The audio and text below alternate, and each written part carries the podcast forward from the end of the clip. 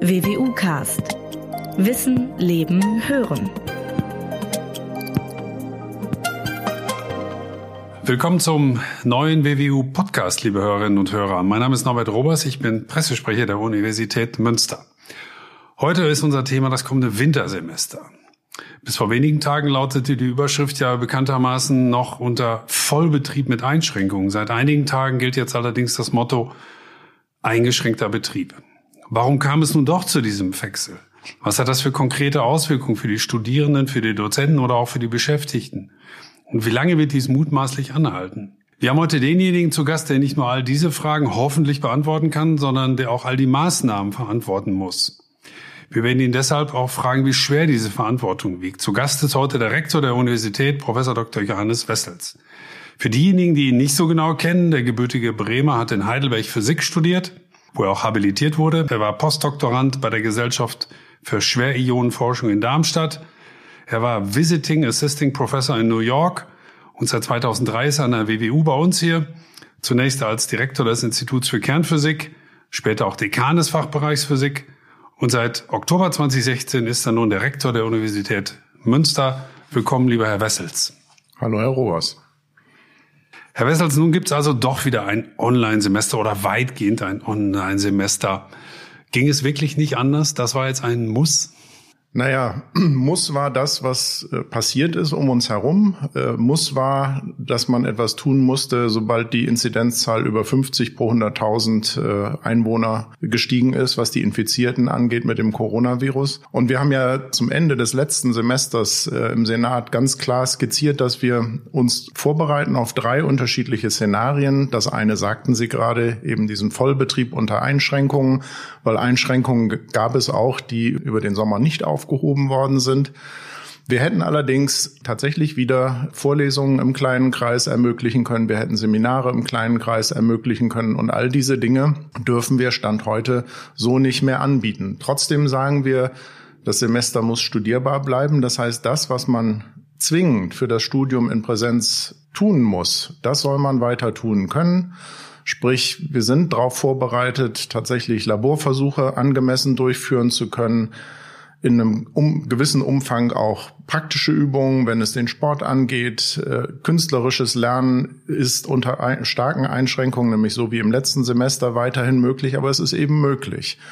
Und das ist, was die Studierbarkeit angeht, jetzt mal oberste Priorität. Bevor wir gleich auf viele Details noch zu sprechen kommen, aber gehen wir noch mal einen Schritt zurück. Wann fiel die Entscheidung zugunsten der Stufe 2? Wie muss man sich das vorstellen? Schauen Sie jeden Tag in die Tageszeitung und gucken, ups, was hat denn jetzt gestern die Bundesregierung beschlossen? Bekommen Sie Nachricht von der Landesregierung und sagen, die wiederum den Hochschulen, jetzt müsst ihr dieses und jenes machen. Vielleicht nehmen Sie die Hörer mal kurz mit in diesen Entscheidungsprozess. Wie findet der statt? Also grundsätzlich ist es so, dass solche Entscheidungen, die von außen an uns herangetragen werden, natürlich von außen gefällt werden, sei es durch die Ministerpräsidentenkonferenz mit der Kanzlerin oder durch die Stadt im, mit dem Krisenstab, äh, die ja für das städtische Gebiet eigene Regeln festlegt. Aber man kann ja auch ein bisschen selber rechnen. Also die Sieben-Tages-Inzidenz ist ja das äh, laufende Mittel über die letzten sieben Tage. Und dann kann man, wenn sich da eine gewisse Dynamik abzeichnet, nämlich der Wert nicht konstant bleibt, sondern wächst, kann man gucken, wie schnell der wächst und dann kann man ungefähr ausrechnen, wann man eine bestimmte Zahl erreicht haben wird, wenn nicht irgendetwas Einschneidendes passiert. Und wir waren eigentlich äh, so drauf, dass wir gehofft hatten, dass diese 50, äh, 50er-Inzidenz erst Ende der ersten Woche überschritten wird. Äh, aber dann hat sich das Infektionsgeschehen tatsächlich so beschleunigt, dass es schon jetzt gilt. Und das ist wirklich schade. Die O-Woche hatte gerade begonnen. Einige Sachen konnten noch gerade eben so stattfinden. Ich hatte das ja auch schon mal gesagt, die Kennenlernphase, ganz am Anfang vom Studium, das ist eine, die kann man nicht so einfach in, in den Online-Bereich verschieben. Das ist was ganz anderes, als wenn man in Gruppen schon zusammen ist und dann in den Online-Bereich quasi verlegt wird. Man kennt sich, man weiß, wen man gerade anspricht, wenn man jemanden auf einer dieser vielen Kacheln am Bildschirm sieht. Und das ist jetzt mit Studienbeginn deutlich härter. Sie sprachen schon, es gibt Entscheidungen, die natürlich von der Politik ge gefällt werden. Das heißt, um auch nochmal auf die Entscheidung zurückzukommen, da hat auch eine Hochschule wie die WU keine Alternative. Sie können jetzt nicht sagen, wir haben ein ganz tolles Hygienekonzept, wir machen das doch etwas anders. Wir bleiben dabei. Das gibt's dann gar nicht, diese Möglichkeit, oder? Also Hochschule hat die Möglichkeit, Regelungen zu treffen, die über das, was sozusagen vom Außen vorgegeben ist, äh, Regelungen zu treffen. Also was Verschärfendes. Was Verschärfendes. Aber man kann nicht Regeln, die gesetzlich vorgegeben sind, einschränkend. Ein, das ist äh, bei allen Gesetzen so. Und das hat ja quasi Gesetzescharakter, wenn auch mit einer Laufzeit. Die sprachen Sie schon an. Also tatsächlich eine viel zitierte, ja schon alternativlose Entscheidung auch für die WWU. Wir können jetzt sicher nicht jedes Detail besprechen, aber lassen Sie uns vielleicht mal versuchen, für die Hörer die wichtigsten Konsequenzen dieser Entscheidung zu schildern. Was bedeutet dies im Wesentlichen aus Ihrer Sicht dieses Phase 2, dieses Szenario 2 zum Beispiel für die Studierenden und Dozenten? Was sind die entscheidenden Veränderungen im Vergleich zur Stufe 1? Wie gesagt, man kann nicht in Präsenz zusammenkommen in größeren Gruppen, außer für ganz eingeschränkten Laborbetrieb. Das ist die wesentliche Geschichte. Das heißt, man muss als Lehrender sich darauf einstellen, wirklich vor dem Gerät zu sitzen oder eben schon Videos aufgenommen äh, zu haben. Das ist ja der Unterschied zwischen der synchronen und der asynchronen Lehre. Äh, Dinge, die man einfach abrufen kann oder die eben zu einem bestimmten Zeitpunkt für alle dann vorgetragen werden, muss man da organisieren. Und das ist auch für die Studierenden der Hauptunterschied. Wobei bei den Studierenden, ich hatte es ja schon gesagt, muss man jetzt, glaube ich, wirklich eine Unterscheidung treffen zwischen denen, die das Studium sonst schon kennen und denen, die frisch angefangen haben zu studieren. Die meisten haben noch nie eine Universität vorher betreten, die kennen ihre Schule, die kennen das Schulumfeld. Die ganze Organisation, auch wie man sozusagen sich sein Lernen selber organisiert, das ist etwas, was jetzt in dieser schwierigen Phase irgendwie bewerkstelligt werden muss. Und das ist der Teil, der schwer ist. Richten wir mal den Blick auf die Gäste, die die Universität ja auch hat oder auch auf die Beschäftigten. Was ändert sich für die in Phase 2? Gut, die Beschäftigten haben weitgehend ja diese Phase schon mal mitgemacht, als wir im März in den Lockdown gegangen sind oder im teilweisen Lockdown gegangen sind.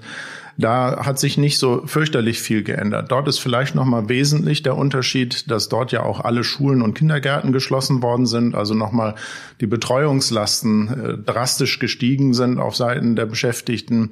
Das ist im Moment Gott sei Dank noch anders. Im Moment gibt es noch keine Schulschließung. Sonst würde eben der Betrieb wirklich so ablaufen, wie er im März abgelaufen ist. Aber ansonsten würde ich sagen, sind die allermeisten sehr, sehr gut auf diese Phase vorbereitet. Und wenn ich das richtig verstanden habe, die Gebäude der WWU bleiben ja beispielsweise auch geöffnet. Auch das ist ja ein vielleicht nicht Riesenunterschied, aber schon ein Unterschied auch zum Sommersemester, wo die ja weitestgehend geschlossen waren. Genau, das ist, äh, wir haben mittlerweile, wie Sie eingangs auch sagten, große Hygienekonzepte ausgerollt in den eigenen einzelnen äh, Gebäuden der Universität. Wir haben faktisch alle Sitzplätze, die man dort in Seminar- oder Räumen oder Hörsälen haben kann, mit sogenannten QR-Codes ausgestattet auch Label unterschiedlicher Farbe verteilt, so dass man also weiß, äh, dass wo das Abstandsgebot auch angehalten werden kann. Und ich glaube, das ist ein wesentlicher organisatorischer Unterschied. Und deshalb trauen wir uns im Moment tatsächlich, diese Räume offen zu halten, offen zu halten, insbesondere für diejenigen, die beispielsweise zu Hause keine so gute Internetverbindung haben oder eben zum Beispiel von einem Laborpraktikum in eine Online-Veranstaltung wechseln müssen, ohne wieder nach Hause fahren zu können oder zu wollen. Die Gebäude bleiben geöffnet für die Studierenden, aber auch für viele andere ist ja sicherlich in dem Zusammenhang von großem Interesse, wie das mit so wichtigen Einrichtungen aussieht, wie beispielsweise dem Studierendensekretariat, dem Career Service oder auch ganz zentral für viele Beschäftigte und Studierende die Bibliotheken und Dekanate. Wie sehen die Regeln da fürs kommende Wintersemester aus? Also wir hatten in den Bibliotheken ja schon äh, die Möglichkeit, sich Arbeitsplätze zu reservieren. Das war ab Pfingsten möglich. Das haben wir jetzt flächendeckend äh, versucht zu realisieren. Die Beratungsservices sind meines Erachtens jetzt wirklich was ganz Wichtiges. Denn wenn die Umfragen am Ende des vergangenen Semesters eins gezeigt haben, dann war das ganz klar die Feststellung, dass Leute Schwierigkeiten haben mit der Vereinsamung. Einerseits sozial und psychisch, aber dann eben auch, was Schwierigkeiten mit dem, mit der Eigenmotivation, was das Lernen angeht. Grundsätzliche Fragen, ob in so einer Zeit das Studium etwas ist, was man sich in Anführungszeichen antun will. Und da ist es wichtig, dass die Beratungseinrichtungen zur Verfügung stehen, und zwar in Präsenz. Denn solche schwierigen Fragen über auch wieder ein Videoformat oder gar das Telefon zu führen, das ist unbefriedigend für beide Seiten. Und deshalb versuchen wir natürlich mit Terminvergabe und allem, was dazugehört, eben diese Beratungsangebote so gut es geht aufrechtzuerhalten, den Leuten Sicherheit zu geben bei, bei ihren Entscheidungen, die sie möglicherweise fällen. Mit Prognosen für die Zukunft ist das ja ohnehin eine schwierige Sache. In diesen Zeiten vielleicht noch viel schwerer. Aber ich frage Sie dennoch, wissen Sie jetzt schon oder können Sie jetzt schon eine Prognose darüber abgeben, wie das beispielsweise mit Exkursionen aussieht oder wie die Prüfungen möglicherweise auch aussehen könnten? Also Stand jetzt sind Exkursionen tatsächlich noch erlaubt, weil es sozusagen ein zwingender Lehrbestandteil ist. Ansonsten dürfte man nicht mehr im äh, öffentlichen Raum sich mit Personen aus mehr als zwei Haushalten treffen. Ich denke, das wird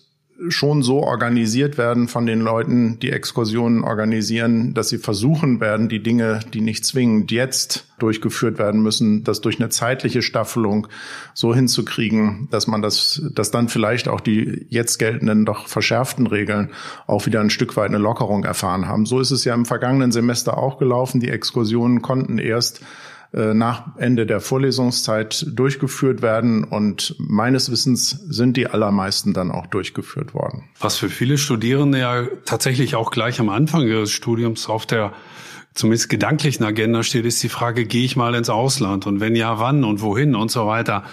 Das dürfte im Moment ja auch eine schwer abwägbare Entscheidung sein. Genauso wie die andere Seite, kann die WWU im Moment überhaupt ausländische Gäste empfangen? Sei es Wissenschaftler, sei es Erasmus-Studierende. Geben Sie uns da mal einen Einblick, wie es da im Moment mit der Gastgeberrolle oder auch mit der Rolle als wir schicken Leute in aller Welt aussieht.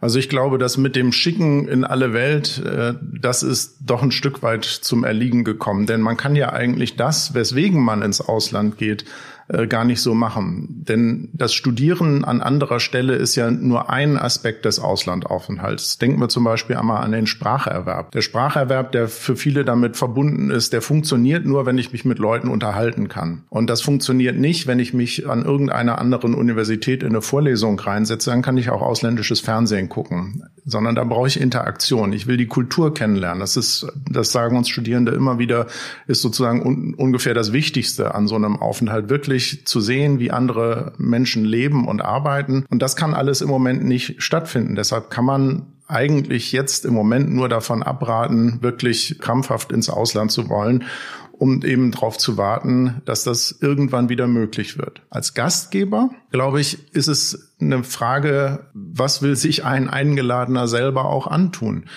ausländische Gäste, also zumal wenn sie für zwei, drei Jahre kommen, also Postdocs oder äh, Leute, die ihr Sabbatical bei uns verbringen wollen, hätten die Möglichkeit zu kommen. Es gibt ja kein Reiseverbot, aber es gibt dann relativ harte Beschränkungen, was das Ankommen angeht. Das heißt, der Gastgeber oder die Gastgeberin müsste gut überlegen und gut organisieren, was alles zu tun ist, damit eben die ganzen Tests erfolgen können, die Quarantäne eingehalten werden kann.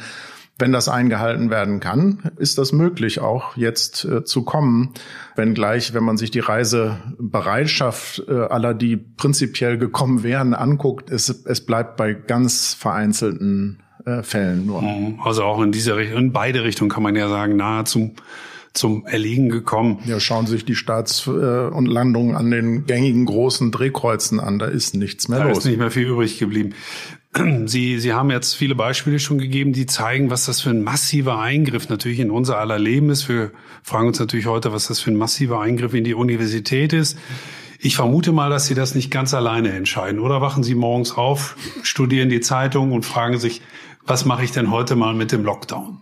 Nein, also wir sind ja auch das vergangene Semester wirklich gut äh, strukturiert gewesen. Es gibt einen kleinen Krisenstab, es gibt einen großen Krisenstab und darunter liegen Planungsstäbe, die sich eben ganz spezielle Themengebiete angucken. Ob das jetzt Beschäftigungsverhältnisse von Mitarbeiterinnen und Mitarbeitern sind, die Homeoffice-Regelungen zu treffen haben oder eben Gebäudezugänge, Nachverfolgung. Ich hatte von den ganzen QR-Codes geredet, Leute, die die entsprechenden Apps entwickeln und so weiter und so fort. Und ganz oben am Ende des Tages muss irgendjemand die Verantwortung dafür tragen. Dieser Krisenstab wird von mir gemeinsam mit dem Kanzler geleitet. Und da treffen wir uns mit den jeweils darunterliegenden Planungsverantwortlichen in sehr hoher Frequenz, im Moment dreimal die Woche, morgens sehr früh. Und dann haben wir einen etwas größeren Krisenstab, wo eben auch äh, Gremienbeteiligung mit sichergestellt ist. Da sind die Personalratsvertreter mit dabei, da sind die äh, Vertreter des und Vertreterinnen des AStA dabei, da ist äh, der Dekanesprecher mit dabei, da ist die Arbeitsstelle Umweltschutz mit dabei, da ist der Arbeitsmedizinische Dienst mit dabei.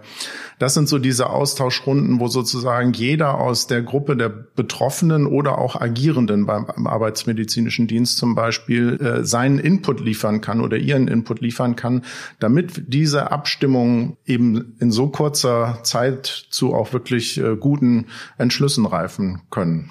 Gerade gerade weil es so massive Eingriffe sind, vermute ich mal, dass Sie auch großen Wert drauf legen, dass Sie das gut kommunizieren, dass es auch bei denjenigen, die darunter in Anführungsstrichen leiden müssen, vernünftig ankommt und Sie auch eine gute Begründung dann liefern. Haben Sie mit Blick auf die Zeit, die ja nun schon seit Februar oder März hier andauert, das, den Eindruck, dass das, diese Struktur, die Sie uns gerade geschildert haben, bewährt hat, dass sie also auf vielen Füßen ruht praktisch, dass es dann aber auch nach oben hin praktisch eine Zuspitzung gibt bis zu Ihnen und dem Kanzler, aber dass darunter viele beteiligt sind, hat sich das so entsprechend bewährt? Absolut. Und ich glaube auch, dass wir sozusagen ganz von Anfang an für die unterschiedlichen Thematiken auch so generische Mailadressen aufgesetzt haben, wo Leute eben die zu Lehre Fragen hatten, die zu Beschäftigung Fragen hatten, die zu Hygiene oder Nachverfolgbarkeitssachen äh, dort ihre Sorgen und Wünsche loswerden konnten. Das hat dazu geführt, dass wir die Fragen vorne welche auch ganz gut sortiert bekommen haben. Und die Antworten dann, ich denke, über unsere Homepage ist das meiste an Kommunikation gelaufen.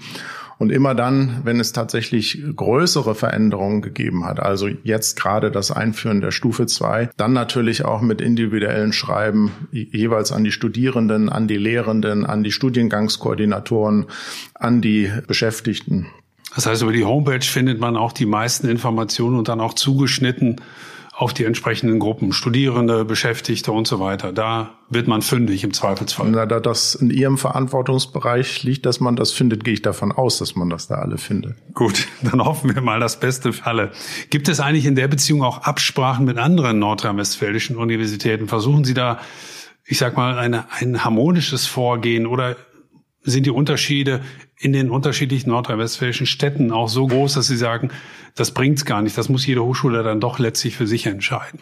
Also wir versuchen in der Landesrektorenkonferenz tatsächlich diese Abstimmung, soweit es geht, hinzubekommen. Soweit es geht, will heißen, am Anfang war ja das Infektionsgeschehen in Nordrhein-Westfalen ganz dramatisch äh, ungleich verteilt. Da war Aachen schon weit jenseits der 100, als wir hier noch nicht mal die 30 erreicht hatten. Das heißt, es gibt keine Gleichzeitigkeit bei der Einführung der Maßnahmen, aber es gibt eine, ein großes allgemeines äh, Verstehen darüber, was denn vernünftigerweise getan werden muss und was nicht. Also äh, Universität ohne Studierende funktioniert nicht. Insofern muss man eben gucken, was man unter welchen Bedingungen ermöglichen kann. Und da haben alle sehr eng zusammengearbeitet und sich darüber ausgetauscht, wie man bestimmte Formate organisieren kann. Also ich hatte es ja gesagt, die Labore oder wie man Zugänge zu Bibliotheken eben doch irgendwie sichern kann. Und wir ziehen alle am gleichen Strang und vor allen Dingen auch in die gleiche Richtung wenn es um Auseinandersetzungen geht, beispielsweise mit der VG Wort, um digitale Semesterapparate bereitstellen zu dürfen. Das ist ja alles lizenzrechtlich immer schwierig. Und äh, da ist klar, dass sich die Landesrektorenkonferenz dann in Summe versucht, möglichst gut und stark zu positionieren, um allen Studierenden das Studieren wirklich möglich zu machen. Auch da jetzt wieder der Versuch, mal in eine Glaskugel zu blicken, die Sie, soweit ich weiß, immer noch nicht haben. Aber wir versuchen es trotzdem mal. Lässt sich jetzt schon absehen, absehen, wie lange dieses Szenario 2 andauern wird? Oder müssen Sie auch da, ich vermute es zumindest mal, schauen, was die Politik entscheidet und dann passiert eben möglicherweise ein Rückschritt in Szenario 1 oder vielleicht sogar ein, eine Verschärfung in Szenario 3? Also die, wie Sie gesagt haben, das wird von außen vorgegeben. Also der rechtliche Weg, wie sozusagen wieder die Stufe 2 im öffentlichen Leben laut Corona-Schutzverordnung zurückgenommen wird, ist, es muss der sieben Tage Inzidenzwert unter 50 sein und das für mindestens eine Woche. Und dann ist das noch kein Automatismus. Dann muss die Kommune entscheiden, äh, ob sie sozusagen von Stufe 2 wieder in Stufe 1 geht, also sprich Lockerungen ausspricht. Das ist kein Automatismus. Da sind wir gebunden an die Entscheidungen der Stadt und da werden wir uns auch dran halten. Gleiches gilt in die andere Richtung. Das heißt, nehmen wir mal den Fall an, die Stadt ruft die Stufe 1 wieder aus, also praktisch eine Verbesserung oder 3. Dann liegt es aber immer noch allein in der Verantwortung der Hochschule, diesen Schritt mitzugehen. Oder können Sie auch sagen, Na, ihr könnt ja in 1 gehen, wir bleiben in 2. Das könnte man sicherlich tun. Das würde man vielleicht sogar tun, äh, sagen wir mal, wenn das äh, Szenario so ist, dass das äh, Ende Januar passiert. Dann würde man sicherlich für die zwei Wochen, die dann noch im Februar bleiben, nicht wieder in den Vollbetrieb umstellen. Denn bis dahin haben alle Lehrenden natürlich ihre digitalen Formate vorbereitet.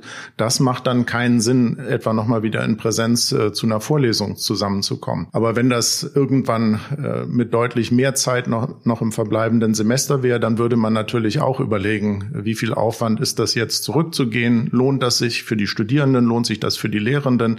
Und dann eben entsprechend eine Entscheidung treffen. Und bei Stufe drei, äh, wie gesagt, wir können da nichts machen, was uns äh, im öffentlichen Bereich nicht erlaubt wäre. Stufe drei, können Sie das vielleicht nochmal schildern? Was würde das für einen Unterschied zur jetzigen Stufe machen? Denn das ist ja jetzt schon sowas wie ein Lockdown. Was würde denn noch als, als ist, Verschärfung hinzukommen? Das ist nicht definiert im Moment. Das liegt daran, dass auch die Öffentlichkeit das noch nicht definiert hat. Das kann alles Mögliche sein von einer simplen Schließung der Gebäude, um sozusagen den Personenverkehr etwas äh, stär noch stärker zu minimieren.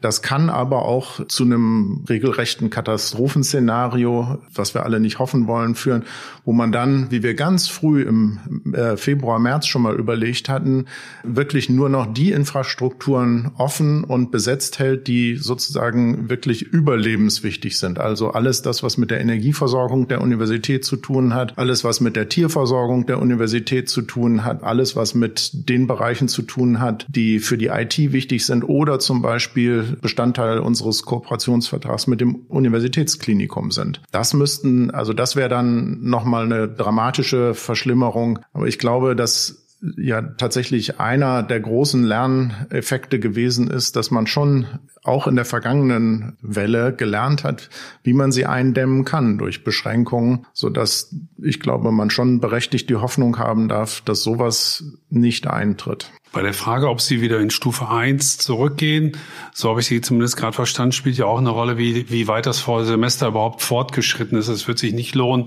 sagten Sie, für die letzten zwei Wochen der Vorlesungszeit nochmal wieder Präsenz auszurufen. Wäre es vor diesem Hintergrund nicht ohnehin besser, jetzt schon zu sagen, wir bleiben dabei, das ganze Semester wird online. Auch in Sachen Planungssicherheit für diejenigen, die jetzt überlegen, ziehe ich noch nach Münster oder nicht.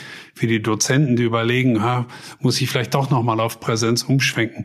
Könnte man nicht jetzt schon sagen, es wird sich im Endeffekt sowieso nicht lohnen. Wir machen jetzt das gesamte Semester online. Ich weiß nicht, ob mir das oder uns als Universitätsleitung das zusteht, solche Entscheidungen zu treffen. Also ich kann mich noch sehr genau an die Auseinandersetzungen im Senat Ende des letzten Semesters erinnern, wo ganz klar das Petitum war, wir möchten gerne vor allen Dingen wieder interaktive Formate möglich machen. Ob das jetzt Prüfungen in Präsenz sind oder ob das äh, die abschließenden Seminarvorträge in Präsenz sind also das möchte ich jetzt nicht für jedes einzelne Format im Vorhinein schon festlegen. Sicherlich macht es keinen Sinn, äh, große Vorlesungen äh, dann doch noch mal irgendwie, um es zu zeigen, stattfinden zu lassen. Aber ich glaube, das muss man sehr differenziert machen und wir sind bislang gut damit gefahren, dass wir den Fächern jeweils das überlassen haben, zu entscheiden, was sie für dringend geboten halten und was nicht. Was ja viele auch befürchten, ich weiß, dass Sie in Interviews schon ein, zwei Mal Stellung dazu genommen haben, aber halt noch nicht im Podcast, ist die Befürchtung, die eine oder andere haben, dass die Universität, wie ich das mal gesagt habe, auf den Geschmack gekommen ist mit ihrem Online-Programm und feststellt, ach, das klappt doch ganz prima so. Das mit der Interaktion fehlt uns zwar irgendwie, aber trotzdem die technischen Vorteile überwiegen. Glauben Sie, dass sich die Universität, Schrägstrich die Universitäten, langfristig von dem Modell der Präsenzuni verabschieden werden?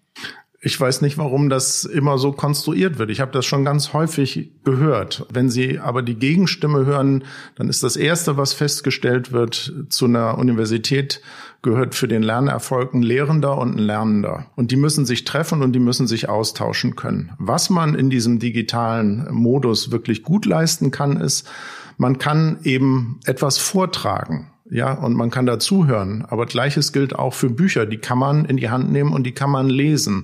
Und die Universitäten sind nach dem, äh, nach der Erfindung der Buchdruckkunst auch nicht abgeschafft worden, obwohl vieles, was dort gelehrt wurde, in den Büchern stand. Also ich glaube vielmehr, dass man lernt, was diese Formate können und sie dort einsetzt, wo sie etwas leisten können, wo man sonst, ich sage das jetzt mal so ein bisschen flapsig, Zeit mit vertan hat. Zeit, die man dann nämlich wieder nutzen kann, um Dinge zu tun, für die man vorher keine Zeit hatte. Also wirklich sehr betreuungsintensive Formate, äh, viel mehr Praxisnähe. Wir propagieren ja schon lange dieses forschende Lernen und alle wirklich guten Formate des forschenden Lernen Lernens zeichnen sich durch äh, einen er erheblichen Zeitaufwand auf Seiten der Lehrenden und der Lernenden aus.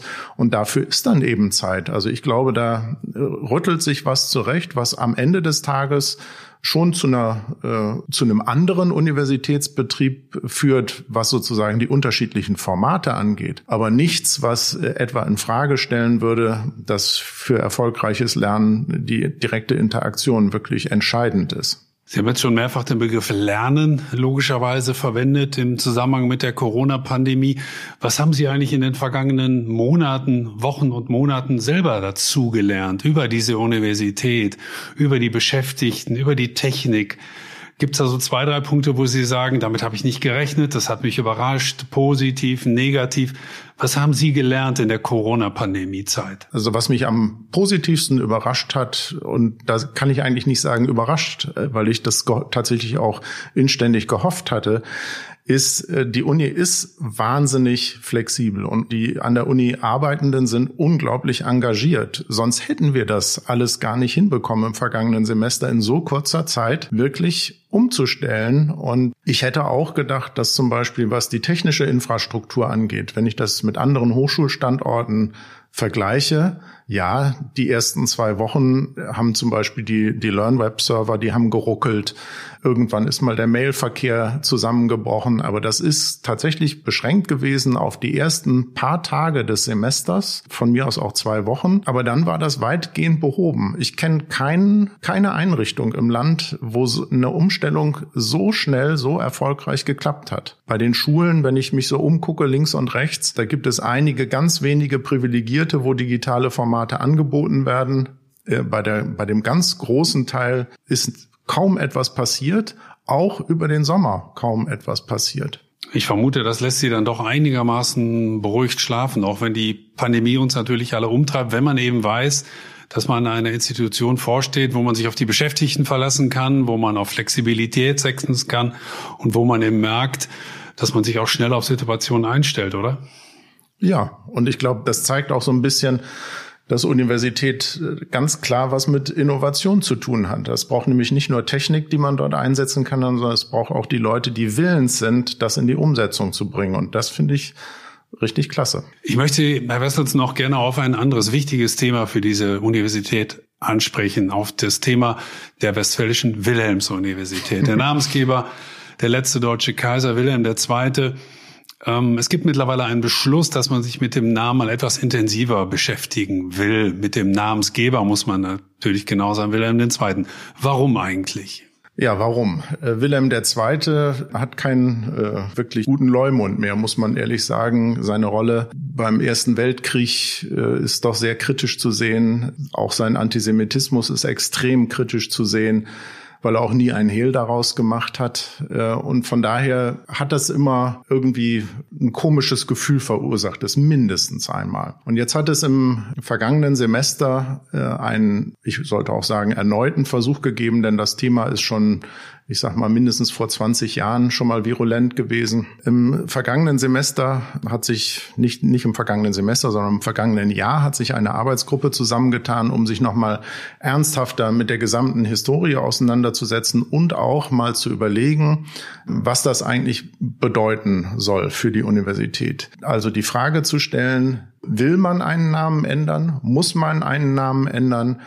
Oder äh, reicht es beispielsweise, sich einfach gewahr zu werden, wer diese Person ist und es bei diesem Namen zu belassen? Das ist ein, ein Prozess, der ist ergebnisoffen so definiert worden vom Senat in seiner Empfehlung an das Rektorat, Ende des Sommersemesters so gefallen und dann vom Rektorat über den Sommer tatsächlich auch so beschlossen, dass wir das in die Umsetzung bringen. Das soll ein Prozess sein, der zwei Jahre insgesamt dauern soll, wo man sich einmal mit der historischen Persönlichkeit Wilhelm II. auseinandersetzen soll, wo öffentliche Vorträge, Stellungnahmen, Diskussionen dazu passieren sollen. Es sollen Gedenktafeln oder historische Stelen entwickelt werden, wo man dieses einmal drauf thematisiert. Und im Zuge dessen soll auch nochmal, sollen auch durchaus noch andere Persönlichkeiten, die beispielsweise in der Ahnengalerie äh, des Rektorats hängen, mindestens mindestens auch nochmal mit Begleittexten versehen werden. Denn es tut nicht Wunder, dass natürlich nach dem Zweiten Weltkrieg auch an der Spitze der Universität Leute waren, die äh, eine durchaus zweifelhafte Rolle im, in der Zeit des NS-Regimes gespielt haben. Äh, das ist in allen öffentlichen in Institutionen der Fall gewesen und da war die WWU eben auch keine Ausnahme. Sie sagten es schon, es ist ein Ergebnis offener Prozess. So gesehen wissen wir logischerweise noch nicht, was dabei unten rauskommt. Wie muss man sich den Prozess am Ende denn vorstellen, wird dann das Rektorat irgendwann sagen, so, wir haben jetzt zugehört, wir haben gelesen, wir haben geschaut und jetzt bilden wir uns eine Meinung und dann entscheiden wir das Rektorat oder wer ist letztlich nachher derjenige, der tatsächlich eine solche doch ja durchaus weitreichende Entscheidung fällen wird? Das wird das Rektorat mit Sicherheit im Konsens mit dem Senat tun und nicht im Dissens an der Stelle. Und äh, wie gesagt, es gibt diese Option. Äh, entweder eine sehr viel bewusstere Auseinandersetzung, ohne den Namen als solchen zu ändern, oder eben auch tatsächlich so weit zu denken und zu sagen, äh, nennen wir es halt anders. Die Universität heißt noch gar nicht so lange so. Ich glaube, es war 1907 oder so, wo sie offiziell umbenannt worden ist. Und also auch das hat eine gewisse Historie. Da muss man immer sehr vorsichtig mit sein, mit solchen Sachen. Aber ich glaube, es ist ein wichtiger Prozess, einmal klar zu machen, wer war das, welche Rolle hat er eigentlich auch überhaupt für die Universität äh, gespielt? Hat er damit etwas intendiert? Äh, was hat er möglicherweise damit intendiert? Tendiert? Oder war er zu der Zeit, wo die Universität diesen Namen bekommen hat, äh, schlicht derjenige, der an der Macht war? Wir haben heute, liebe Hörerinnen und Hörer, einen interessanten Einblick bekommen in das Wintersemester, in die Vorlesungszeit, die am 2. November begonnen hat, mit der Phase 2 wegen der Corona-Pandemie. Keiner weiß, wie es weitergeht, ob wir nochmal in die Phase 1 zurück können oder in die Phase 3 müssen. Wir haben auch ein bisschen was erfahren über die Pläne der Universität, möglicherweise ihren Namen zu ändern. Und deswegen bin ich sehr dankbar, dass der Rektor uns heute zur Verfügung gestanden hat. Vielen Dank, lieber Herr Wessels. Ich habe zu danken.